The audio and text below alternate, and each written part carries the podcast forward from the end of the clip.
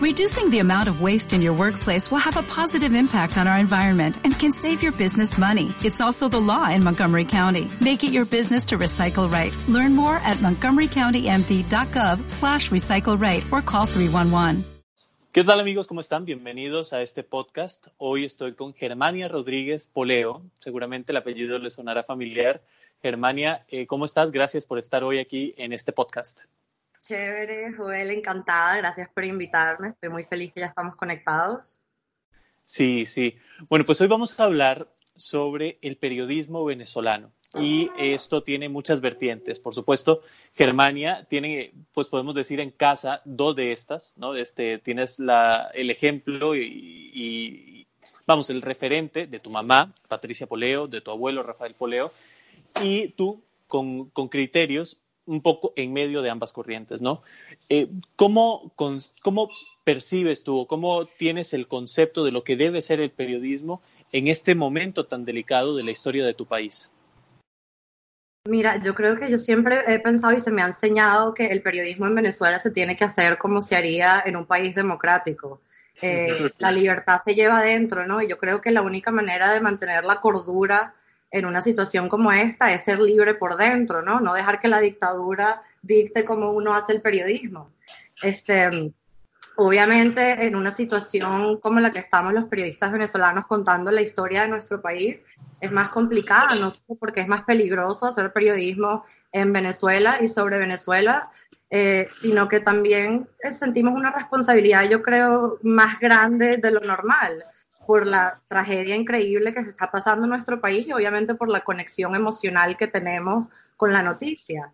Em, pero aún con todo eso, yo creo que la labor del periodista venezolano tiene que ser la del periodista americano, la del periodista inglés y la de cualquier periodista. Este, y es contar qué es lo que está pasando mal. La gente no le gusta eso y por eso mucha gente no le gusta eh, el mensajero pero para eso estamos aquí los periodistas, estamos para contar lo que la gente está haciendo mal, este, para este, destapar la corrupción, eh, para contar las cosas raras, las cosas extrañas. En realidad no estamos aquí para, para, hacerle publicidad a nadie y yo creo que eso es lo que tenemos que mantener eh, adentro y ser libres por dentro.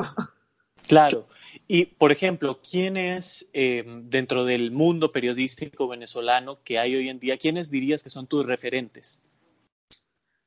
Bueno, yo tengo, es, difícil esa pregunta porque yo vengo de una, una familia de periodistas.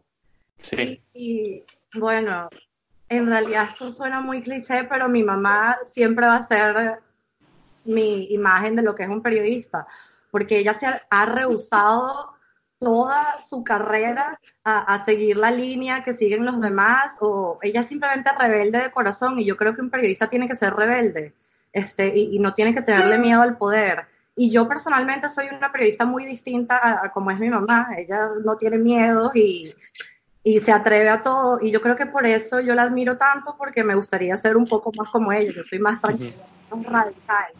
Este, pero yo creo que en una situación como la que ha estado mi mamá en estos 20 años, seguir eh, ejerciendo el periodismo como debe ser es muy difícil y, ella lo ha logrado y creo que eso es admirable. Claro, sí, sin duda. Por ejemplo, yo, yo eh, hace poco hablamos y distinguía yo eh, dos corrientes periodísticas, que eran la en la que se encuentra tu mamá, que básicamente todo el mundo la odia, o sea, no, no, se queda bien con nadie, y después eh, hay otra que, que, parece estar muy a gusto, quedando bien con ciertos sectores. ¿Cuál? Yo creo que habíamos llegado a un punto en esa conversación en el que me decías, no, es que no es solo blanco o negro, hay como muchos grises, ¿no? No es que el que eh, no es opositor es chavista, por ejemplo. ¿Cuál es tu opinión al respecto?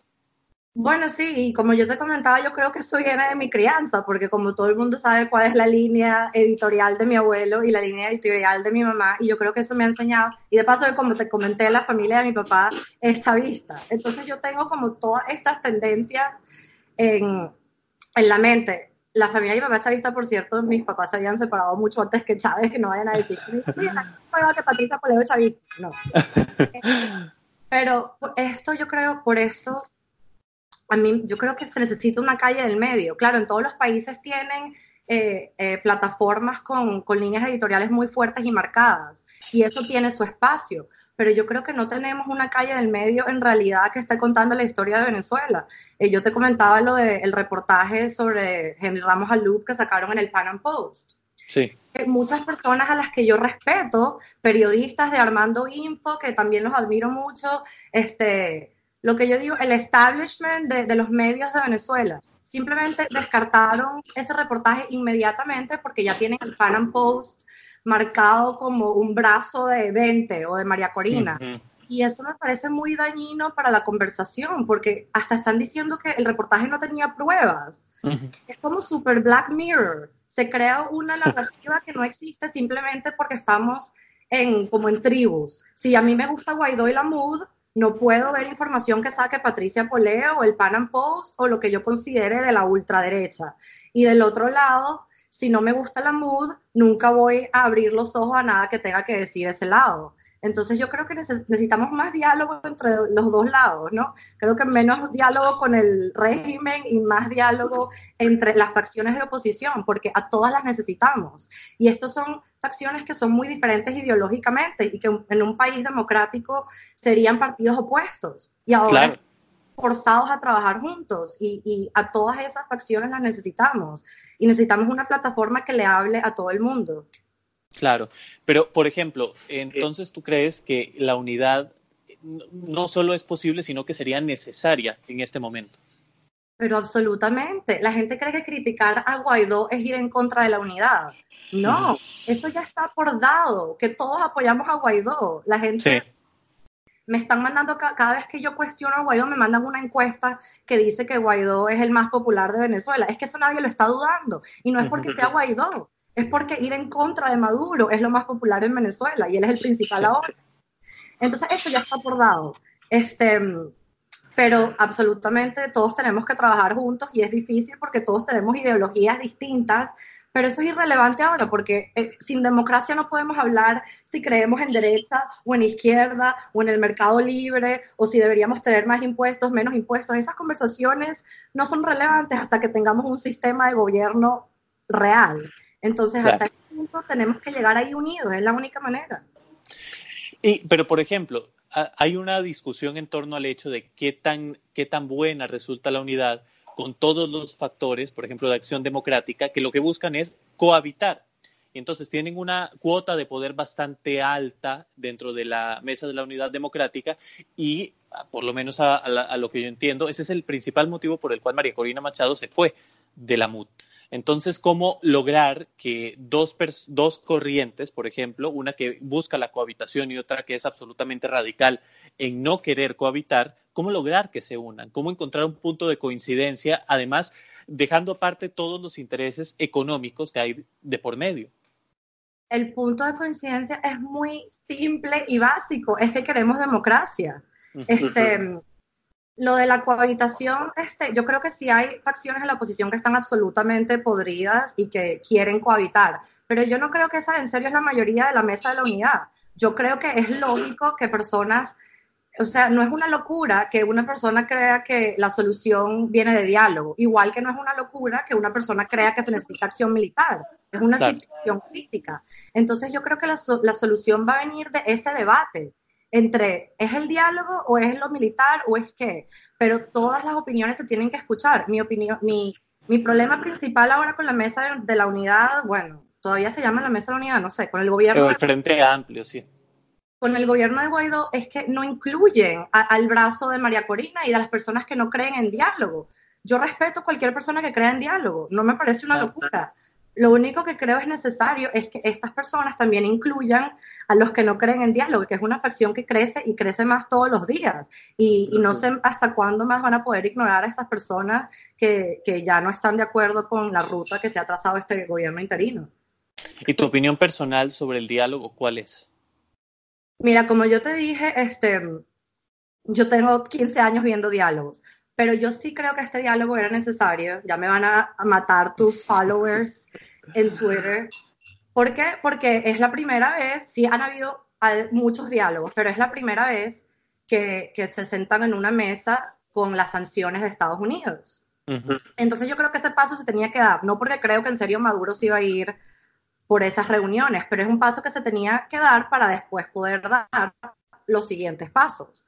Este, la intervención militar no va a pasar, igual que me parece muy irresponsable hacer lo mismo una y otra vez que hace el establishment de la oposición, me parece irresponsable, irresponsable que haya personas y de poder eh, y opinadores que digan que la solución viene de una intervención militar de Estados Unidos, porque eso, como están las cosas ahorita, absolutamente no va a pasar.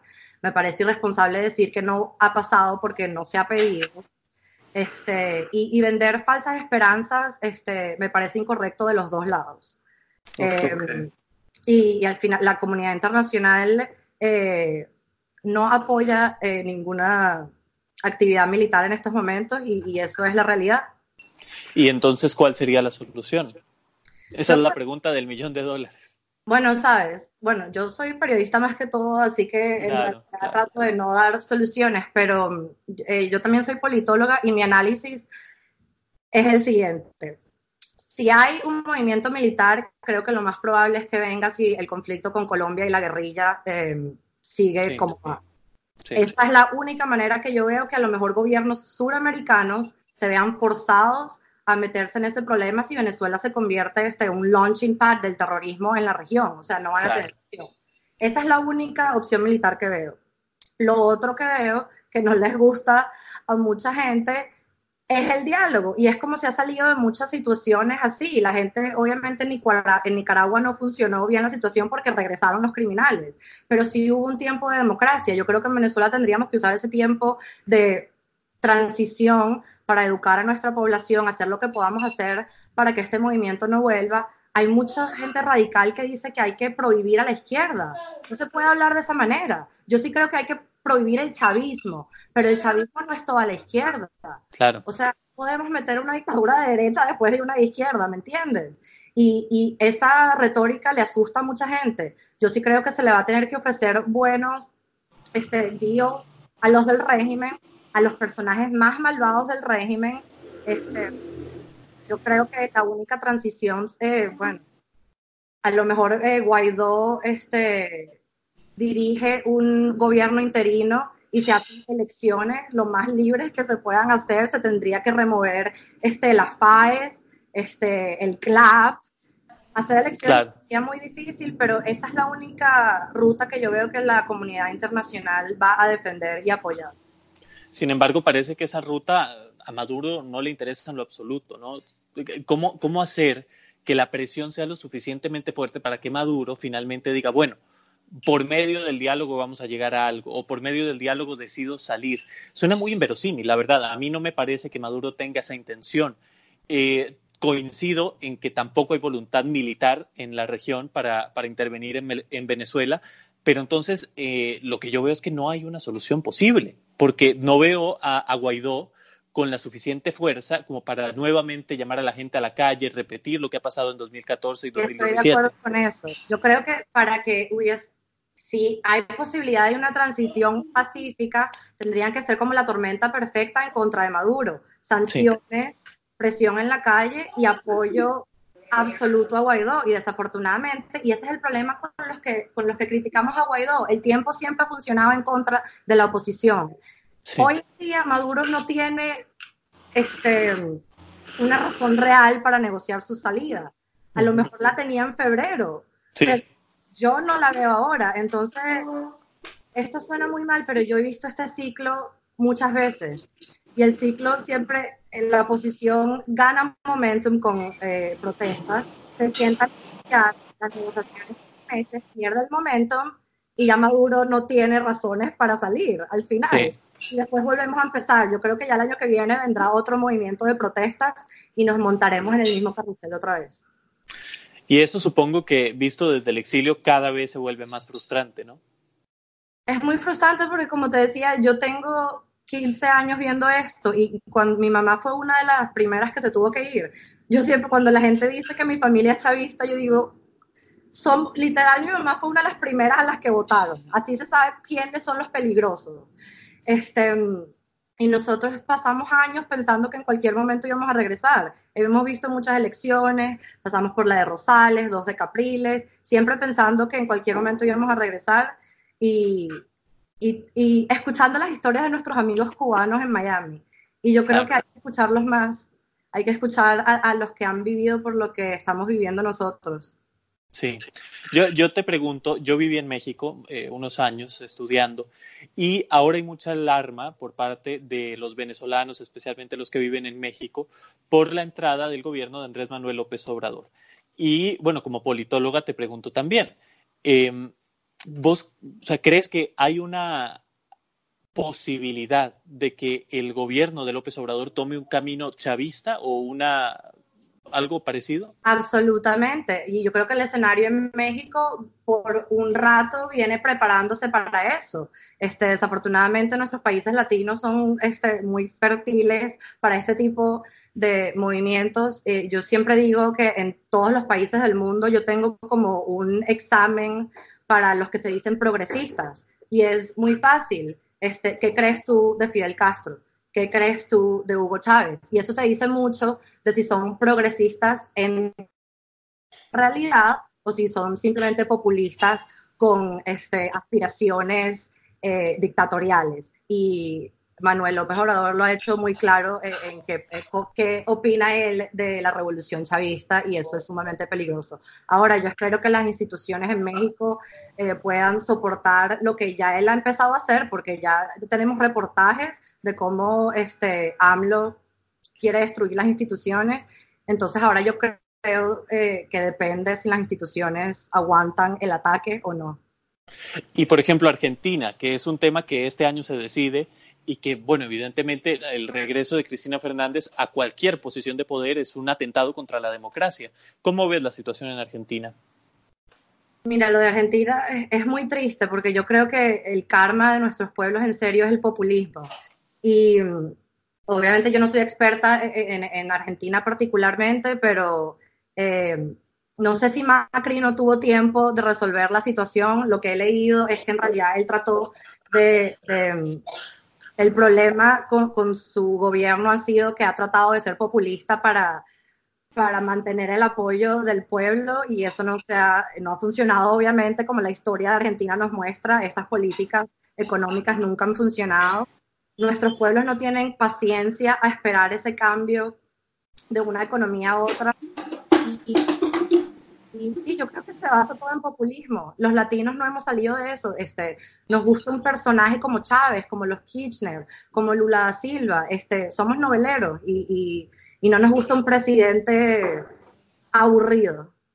Claro, claro. Y, por ejemplo, bueno, para, ir concluyendo eh, eh, este podcast, y te agradezco mucho el tiempo, quisiera preguntarte, volviendo a Venezuela, sobre ¿cuáles son las principales plataformas, los principales medios que en tu opinión pueden ser fiables para obtener información hoy en día sobre, Venezuela? Es un hecho, por ejemplo, que los venezolanos que están en el exilio están mucho mejor informados de lo que está la gente dentro de Venezuela, ¿no? Yo lo veo porque mis amigos eh, muchas veces no, no saben lo que yo les cuento, pero ¿dónde viste eso? ¿Quién dijo eso?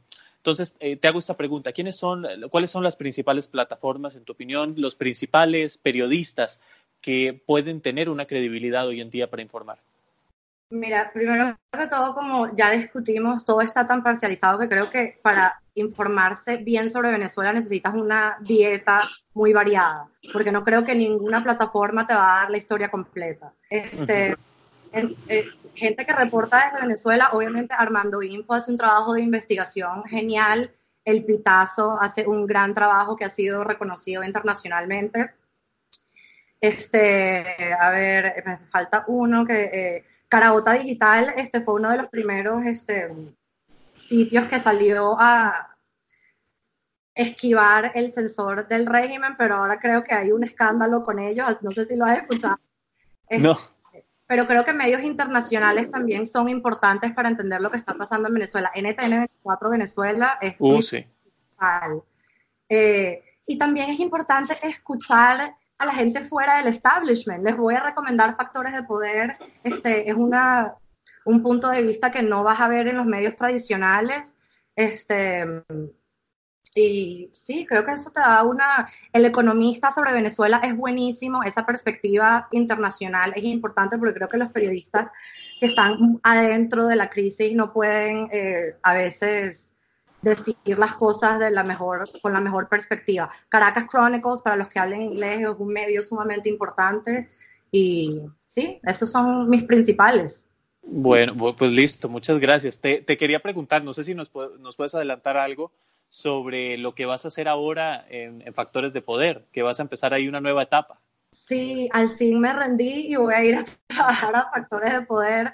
Este, bueno, es lo que vamos a tratar de hacer, yo voy a empezar una, un brazo de documentales cortos. Vamos a empezar con un documental sobre Patricia Poleo, que creo que mucha gente necesita conocer la historia este, que empezó hace mucho antes y no con esto nada más. Y, y, vamos a contar las historias de los venezolanos en el exilio y cómo estamos formando una comunidad fuera de Venezuela, porque yo creo que mm, si no salimos de esto, que es una posibilidad, yo siempre digo, hay que considerar esa posibilidad que les pasó a los cubanos, que le ha pasado a muchos países antes de los nuestros. Y tenemos que mantener nuestra cultura, afuera de Venezuela. Y yo voy a trabajar en eso, este, vamos a conocer las historias de los venezolanos que están triunfando en otros países. Obviamente la crisis migratoria también eh, queremos hacer énfasis con eso. Tenemos un corresponsal que viaja por toda Sudamérica contando estas historias y, vamos a, enfocarnos más en eso. Y, y también contar el otro lado que no te cuentan los medios del establishment y, y, tener conversaciones libres donde todo el mundo pueda decir lo que quiera y y entrevistar a gente joven como tú y a la nueva generación que se está ocupando de esto, a ver si hacemos un mejor trabajo de el que hizo la generación antes, ¿no? Claro. Pues muchísimas gracias, Germania, por tu tiempo, por, por tu amabilidad, por contestar estas preguntas. Gracias, Joel.